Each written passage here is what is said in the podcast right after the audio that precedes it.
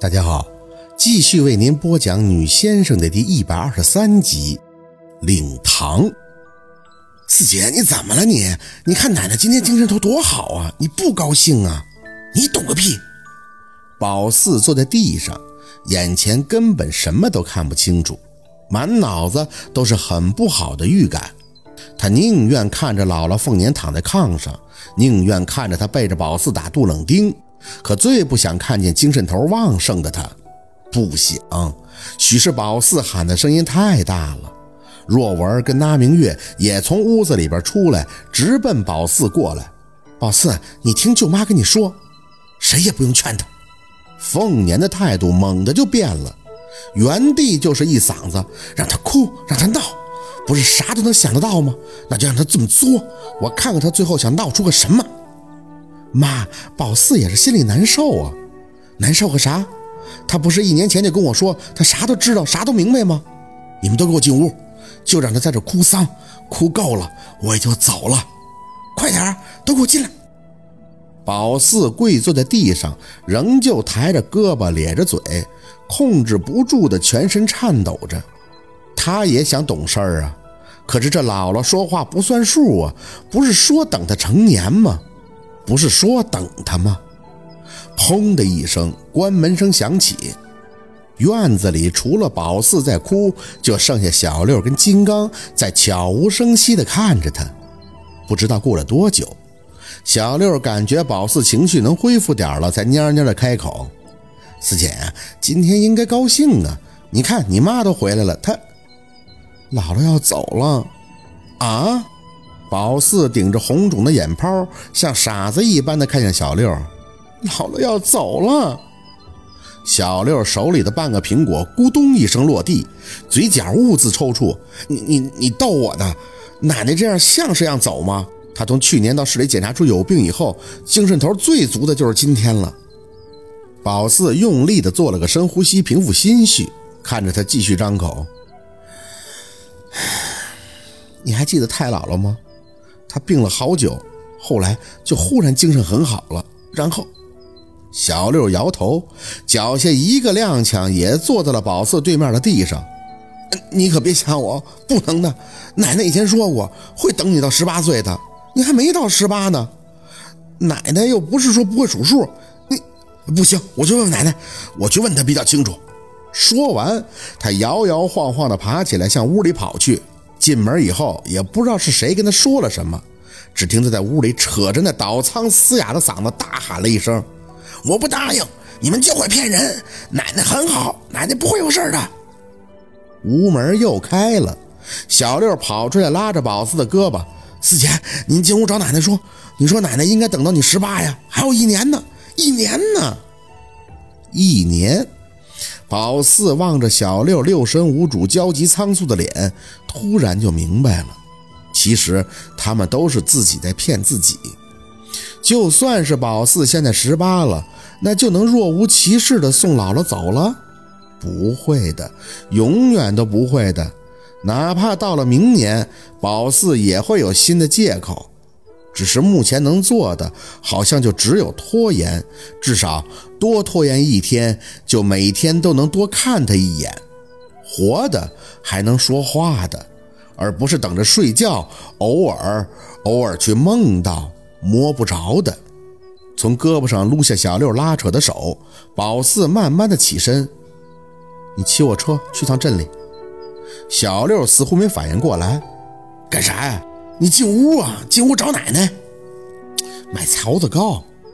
宝四打断小六的话，只表达自己想说的。姥爷和姥姥要吃的，你快去买吧。小六愣在那里，四姐这时候还买什么槽子糕啊？你赶紧，快去！宝四瞪向他，你不是听我的吗？那就快去，别说废话了。小六恶狠狠地擦了一下眼底的眼泪。咬牙点头，行，我去，我去。说着，他扶起倒在地上的自行车，就向大门口走去。走到门口时，回头看了宝四一眼：“四姐，我想告诉你，我我是比你小一岁，可我是个男人了。无论发生什么，我都能跟你一起承担的。”宝四没应声，站在那里浑身轻飘的回头看向小六的脸，这种感觉大概就是当初他看到朝阳姐姐时的样子吧。我也不想面对，可是逃避一定会后悔终身的。你快去吧，那是姥姥姥爷想吃的，我等你回来啊。小六不再说话，满脸隐忍地跨上自行车，飞速地骑走了。抬起眼，五月的春风吹着柳絮在院子里到处的飘荡。宝四真是讨厌死了这种白色的绒毛状物体，一团团的，像是随着风直接飘进嗓子眼儿，堵在心口，根本没法让人喘息。不远不近的看着他们家的屋门，宝四清楚进去后凤年要跟他聊什么，可是他不想听，装着自己内心强大的感觉实在是太累太压抑了。宝四不想去承担一些东西。如果可以，他宁愿变成八岁前的那个宝四，像个傻子一样，最起码每天都是无忧无虑的。若文满眼复杂的推开屋门，声音混沌哑沉：“四宝，你姥还在屋里等着你呢。”宝四真的还想喊想疯，可是却没有了刚刚那一刹的力气了。恍惚地走到门口，抬脚刚要进去时，若文拉了一下宝四的胳膊：“四宝。”你是你姥最大的指望，别让你姥姥担心，知道吗？没说话，宝四也不知道要说什么，脑子里空空的，什么都没有了。若君和那明月都站在外屋，两个人互相搀扶着，掩着嘴，小声的啜泣，心口再次抽搐。这种氛围，谁面对起来都会疯掉的。都别哭了，妈不是还好好的呢吗？你们哭什么呀？若文压着声音呵斥：“别忘了，妈最膈应别人当着她面哭哭啼啼的了，晦气！”宝四用力的咬牙，腮帮子一片紧绷，拉开睡觉那屋的房门，略一抬眼，就见凤年正在炕沿边上笔直的坐着，看着他，整张脸严肃的，丝毫看不出悲戚的情绪。把门关严了，没用他动。门外的若文就听到声音，用力地拽紧了房门，好像他们都清楚，这个时间是凤年要求的，要单独给宝四的。还哭吗？